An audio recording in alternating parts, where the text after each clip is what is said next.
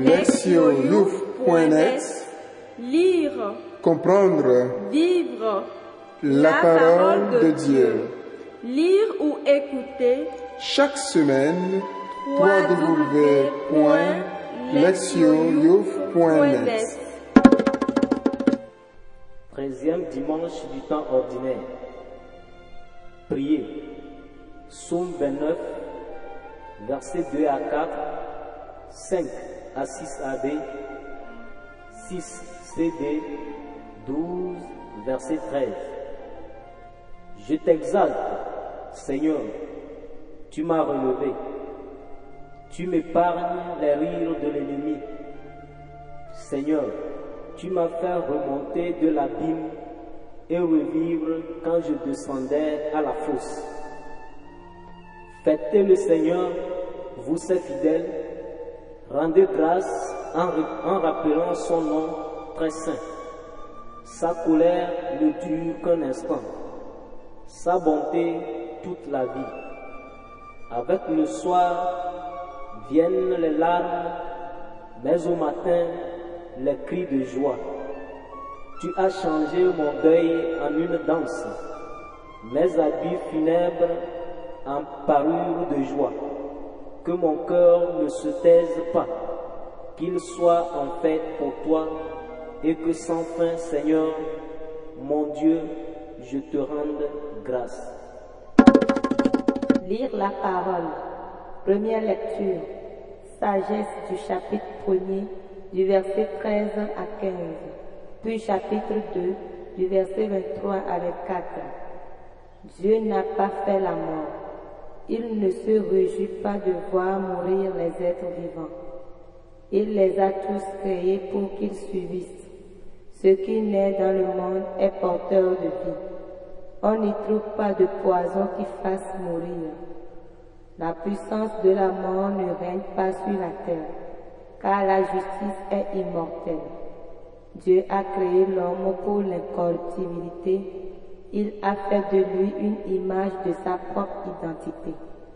C'est par la jalousie du diable que la mort est entrée dans le monde. Ils en font l'expérience, ceux qui prennent parti pour lui. Deuxième lecture. 2 Corinthiens, chapitre 8, 7, 9, 13 à 15. Frères, puisque vous avez tout en abondance, la foi, la parole, la connaissance de Dieu, toutes sortes d'empressements et l'amour qui vous vient de nous, qu'il y ait aussi abondance dans votre don généreux. Vous connaissez en effet le don généreux de notre Seigneur Jésus-Christ, lui qui est riche.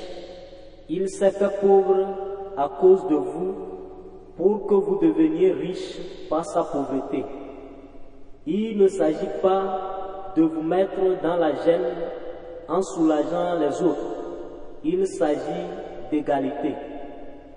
Dans la circonstance présente, ce que vous avez en abondance comblera leurs besoins afin que réciproquement ce qu'ils ont en abondance puisse combler vos besoins et cela fera l'égalité, comme dit l'Écriture à propos de la manne, celui qui en avait ramassé beaucoup n'eut rien de trop, celui qui en avait ramassé peu ne manqua de rien. Évangile, Marc chapitre 5, du verset 21 à 43. En ce temps-là, Jésus regagna en barque l'autre rive, et une grande foule s'assembla autour de lui. Il était au bord de la mer. Arrive un des chefs de synagogue nommé Zaïre. Voyant Jésus, il tombe à ses pieds et le supplie instamment. Ma fille, encore si jeune, est à la dernière extrémité. Viens lui imposer les mains pour qu'elle soit sauvée et qu'elle vive. Jésus partit avec lui, et la foule qui le suivait était si nombreuse qu'elle l'écrasait. Or, une femme qui avait des pertes de sang depuis douze ans Elle avait beaucoup souffert du traitement de nombreux médecins et elle avait dépensé tous ses biens sans avoir la moindre amélioration. Au contraire, son état avait plutôt empiré. Cette femme donc, ayant appris ce qu'on disait de Jésus, vint par derrière dans la foule et toucha son vêtement. Elle se disait en effet, si je parviens à toucher seulement son vêtement, je serai sauvée. À l'instant, l'hémorragie s'arrêta et elle ressentit dans son corps qu'elle était guérie de son mal.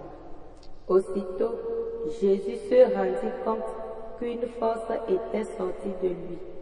Il se retourna dans la foule et il demandait, Qui a touché mes vêtements?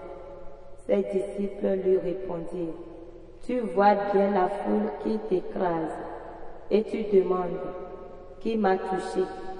Mais lui regardait tout autour pour avoir celle qui avait fait cela. Alors la femme saisie de crainte et toute tremblante, sachant ce qui lui était arrivé, vint se jeter à ses pieds et lui dit toute la vérité. Jésus lui dit alors, Ma fille, ta foi t'a sauvée. Va en paix et sois guérie de ton mal. Comme il parlait encore, des gens arrivent de la maison de Zaïn, le chef de synagogue, pour dire à celui-ci, ta fille vient de mourir. À quoi bon déranger encore le maître? Jésus, supprenant ces mots, dit au chef de synagogue, ne crains pas, crois seulement. Il ne laissa personne l'accompagner, sauf Pierre, Jacques et Jean, le frère de Jacques. Il arrive à la maison du chef de synagogue. Jésus voit l'agitation et des gens qui pleurent et poussent de grands cris. Il entre et leur dit, pourquoi cette agitation et ces pleurs? L'enfant n'est pas morte, elle dort. Mais on se moquait de lui. Alors il met tout le monde dehors, prend avec lui le père et la mère de l'enfant et ceux qui étaient avec lui. Puis il pénètre là où reposait l'enfant. Il saisit la main de l'enfant et lui dit, Tali tapu, ce qui signifie, jeune fille, je te le dis, lève-toi. Aussitôt la jeune fille se leva et se mit à marcher. Elle avait en effet douze ans. Ils furent frappés d'une grande stupeur et Jésus leur ordonna fermement de ne le faire savoir à personne. Puis il leur dit de la faire manger. Entendre la parole. Le thème. Partager le plus précieux. Partager est une expression phare d'une vertu hautement valorisée, connue sous le nom de générosité. Le partage est l'une des actions humaines les plus estimées et les plus appréciées. Il témoigne qu'une personne n'est pas uniquement centrée sur elle-même, mais qu'elle inclut les autres dans sa vision de l'existence en les prenant réellement en compte. C'est sur ce thème que se concentre la liturgie de ce jour. Le livre de la sagesse a été écrit pour les Juifs vivant dans la ville égyptienne d'Alexandrie, capitale intellectuelle du monde d'alors. La philosophie hellénistique dominante et la religion polythéiste façonnaient l'existence de ses habitants. Cet environnement représentait un sérieux défi pour les Juifs qui y résidaient. Certains étaient tellement attirés par la façon grecque de vivre qu'ils abandonnaient la foi de leurs ancêtres. D'autres résistaient à la tentation, refusant toute assimilation. Ces juifs croyants insistait sur le fait qu'il n'y avait qu'un seul vrai Dieu et ils vivaient en se conformant à la loi divine. Leurs croyances et leurs pratiques les faisaient passer au ridicule aux yeux de ceux qui considéraient la religion juive comme primitive et dépassée. Le livre de la sagesse est destiné à contrer les accusations des opposants grecs et à démontrer combien la foi et les pratiques d'Israël sont supérieures aux croyances et au mode de vie du paganisme. L'une des questions abordées touche la compréhension de Dieu. Les non-juifs étaient des adeptes du polythéisme, croyant en des dieux nombreux. Chacun et chacune devait les craindre et leur rendre un culte sous peine de les voir devenir hostiles et de s'exposer alors à leurs vindictes et à des malheurs. Or, le Dieu d'Israël est très différent. Dans le passage que nous lisons aujourd'hui, l'auteur évoque la création en soulignant que Dieu n'a pas créé les humains pour qu'ils le servent dans la peur, ni pour qu'ils meurent. Bien au contraire, il les a créés pour partager avec eux quelque chose qui appartient à son essence même, à savoir la vie. Dieu a fait venir les êtres à l'existence avec le projet de les voir vivre à jamais en sa présence. Dieu étant éternel, la vie qu'il a suscitée était faite pour durer sans fin. La mort et la corruption ne faisaient pas partie du plan de Dieu. L'envie de Satan, qui apparemment ne voulait pas que l'humanité partage la vie divine, a faussé la création et introduit la mortalité. L'auteur déclare que Dieu est le Dieu de la vie qu'il partage avec l'humanité, autant dit qu'il se donne. Dans la deuxième lecture, Paul traite des problèmes suscités par son projet de collecte pour la communauté chrétienne de Jérusalem qui manquait sérieusement d'argent. Apparemment, les membres de la communauté de Corinthe qui au départ s'étaient engagés à leur apporter une aide financière s'étaient ensuite montrés réticents à tenir leurs promesses. Paul écrit donc à ces Corinthiens enthousiastes pour leur demander de reprendre la collecte. Il commence par leur rappeler les richesses qu'ils ont reçues gratuitement. Ce ne sont pas des biens matériels, mais des dons spirituels qui ont fait d'eux des chrétiens, à savoir la foi et la connaissance de l'Évangile que l'apôtre a partagé avec eux par amour. Ils ont donc largement bénéficié de la générosité du Christ et des efforts apostoliques de Paul. Ce dernier les motive en faisant appel à l'exemple de Jésus-Christ lui-même. En venant dans le monde, il a fait preuve de la plus haute générosité.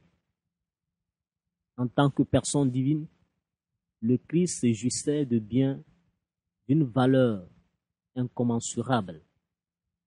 Et pourtant, il a choisi d'y renoncer et de devenir pauvre par amour pour l'humanité. Paul se réfère ici à la pauvreté matérielle de Jésus, certes, mais il pense aussi à l'incarnation du Christ avec ce qu'elle suppose d'anéantissement de soif. Confère Philippiens 2, verset 6. Et au don qu'il a fait de sa vie pour tous et pour toutes. il est devenu pauvre parce qu'il s'est offert lui-même totalement. Tout ce que le Christ était et tout ce qu'il avait, il en a fait don pour servir l'humanité. Autant dit que la mission de Jésus dans le monde était un acte de suprême générosité de la part d'une personne divine qui a choisi de vivre la vie ordinaire des humains et de connaître la mort pour que les autres puissent vivre. Le second argument de Paul prend en considération la relation entre les communautés chrétiennes de Corinthe et de Jérusalem, ce qu'il formule de la façon suivante. Dans la circonstance présente, ce que vous avez en abondance comblera leurs besoins. L'apôtre se réfère d'une part à la communauté de Jérusalem qui souffre de la pauvreté matérielle et subit l'oppression, et d'autre part à celle de Corinthe qui abonde de richesses spirituelles et de biens matériels. Pour Paul, l'église de Jérusalem est l'église mère de toutes les communautés chrétiennes qu'il a fondées. De fait, l'église s'est diffusée à partir de Jérusalem, apportant des richesses spirituelles, en particulier le don de la foi en Jésus. L'apôtre fait donc appel au sens de l'équité des Corinthiens. Ayant été tellement enrichi sur le plan spirituel par la communauté de Jérusalem, le moins qu'il puisse faire est de rendre l'appareil en croyant une aide matérielle. Ce sera là un signe de reconnaissance et de gratitude pour ce qu'ils ont eux-mêmes reçu. La communauté de Jérusalem a partagé avec le monde son trésor le plus précieux, c'est-à-dire le message du salut et le dépôt de la foi. C'est grâce à cet acte de générosité que le don divin du salut par la foi en Jésus-Christ a pu atteindre le monde entier. Tous les évangiles contiennent des récits dans lesquels Jésus rend la vie à une personne décédée. Les auteurs racontent ce type d'événement pour des raisons évidentes. Indirectement, ces récits pointent vers les chapitres de la Genèse relatifs à la création et vers le livre de la sagesse. Ils démontrent que la mort n'est pas définitive et que le projet de Dieu sur la création était bien l'immortalité. Jésus, le Fils de Dieu, a montré le pouvoir qu'il avait d'inverser les conséquences de la mort en faisant revenir à la vie. Il a agi dans le monde au nom de Dieu, ce qui a abouti à une restauration de la vie. L'injonction qu'il a adressée à Jaïr ne craint pas, croit seulement, indique que la foi en lui, le donateur de la vie, peut vaincre la peur de la mort. Toutefois, notons-le, il s'agit là d'un récit de réanimation. Cela signifie que les personnes ramenées à la vie par Jésus ont dû mourir un jour. La réanimation n'était d'ailleurs pas le véritable objectif de sa mission. Voilà pourquoi, dans l'Évangile, Jésus n'a réanimé que quelques personnes et a demandé de garder le secret sur cet acte.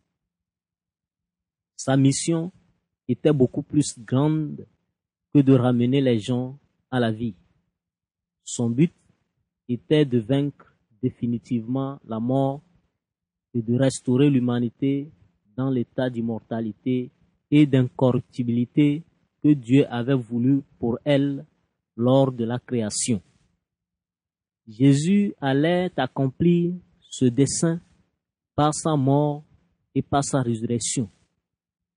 Les versets que nous lisons aujourd'hui anticipent cette défaite finale de la mort.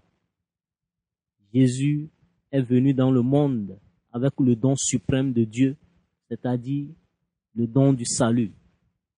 Or, le salut n'est rien d'autre que le don de sa vie sans fin, laquelle n'est possible que par son Fils. La liturgie de ce dimanche véhicule un message très profond. Elle révèle que Dieu a décidé de partager avec l'humanité sa propre vie éternelle. Le livre de la sagesse déclare que tel était le projet de Dieu quand il créa l'univers.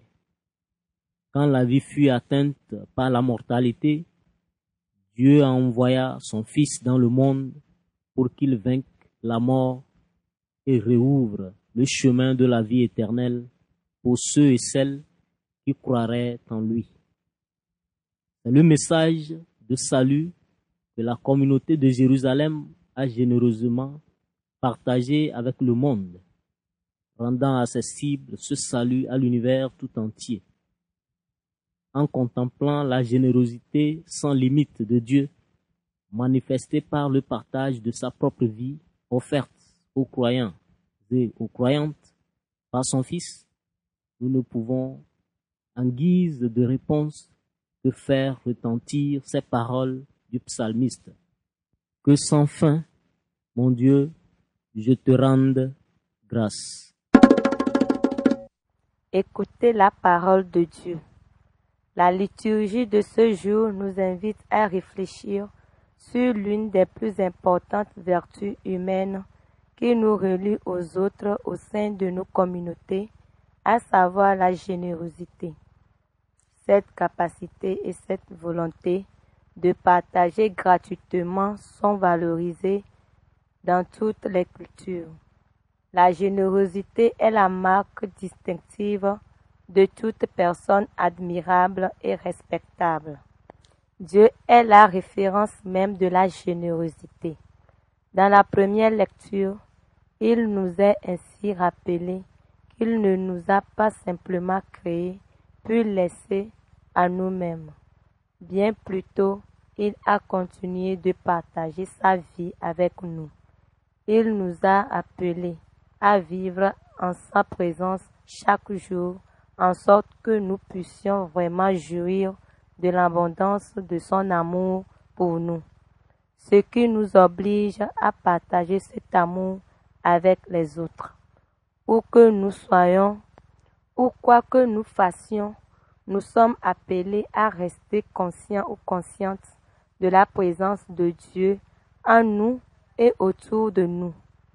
Dieu a aussi partagé son Fils avec nous, puisqu'il l'a envoyé comme sauveur et rédempteur. Il s'agit là d'un acte d'amour inégalé dans son désintéressement, donner son Fils afin que d'autres puissent vivre.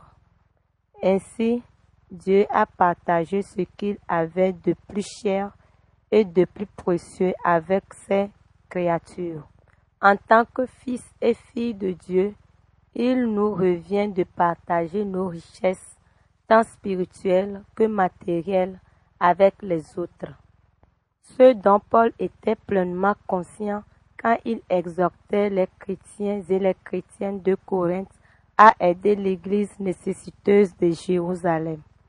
C'est ainsi qu'il leur rappela comment cette dernière avait partagé avec eux les richesses spirituelles dont elle était la dépositaire, des richesses qui étaient le don de la foi et de la connaissance de l'Évangile lesquels dépassaient de loin l'aide financière que la communauté de Corinthe était en mesure d'offrir.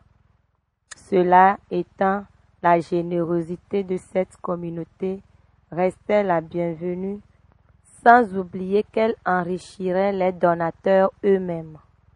Tout comme les Corinthiens, nous avons une dette de gratitude envers ceux ou celles qui ont partagé et partagent encore leurs richesses spirituelles avec nous.